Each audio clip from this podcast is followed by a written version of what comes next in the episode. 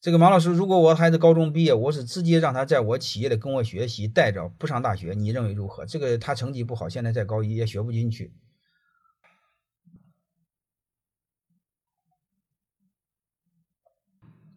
如果我是你，我会让他尽百分之百的可能性去国外一个学校上学，因为中国的孩子啊，他是就一个考分他就一个标准评价孩子，他摧残了太多的孩子。哦，这是非常无奈无奈的事我高考就是这样，我高考是语文六十分，政治六十分，英语六十分，啊，就是刚几个，丢人丢死。你会发现我的数学、一个数理化基本上平均到九十七分、九十八分，所以这个你就是一点字没有。按道理来说，我要评论那个，可以任何学校我都可以上，但是你会发现考语文、政治、英语根本就不会。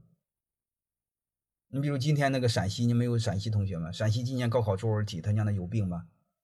他出了一个什么题呢？他说：“你我开着我家的私家车，结果我爹在路上，马这个这个，我爹在开着私家车在高速公路上打手机，然后我作为他的儿子该怎么办？”马上就有一个孩子就写了一篇论文，他说：“你这个熊作业题我没法写，是你有病。为什么？第一，我爹没有手机；第二，我家没车；第三，我爹没上过高速公路；第四，我都不知道什么叫高速公路。”直接把出题的老师骂一顿。他说：“你他娘的有病！你为什么不出另外一个题？就是你家的母牛借我家的公牛配种该怎么配？你让城市的孩子怎么写？你怎么不出这个题，让城里孩子写这样的作文题？妈，你弄些城里的孩子懂的事让我的农村孩子做怎么做？我都没有见过高速公路，也没做过见过手机，你说怎么写？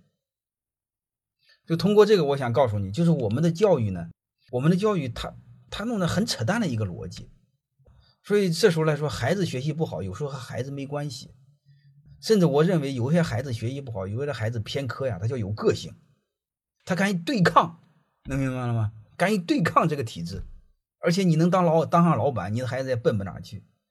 所以这个时候呢，如果是我的话，我就建议他尽快的去出去。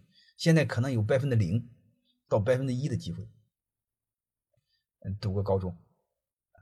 然后正正儿八经的上个大学，这是第一。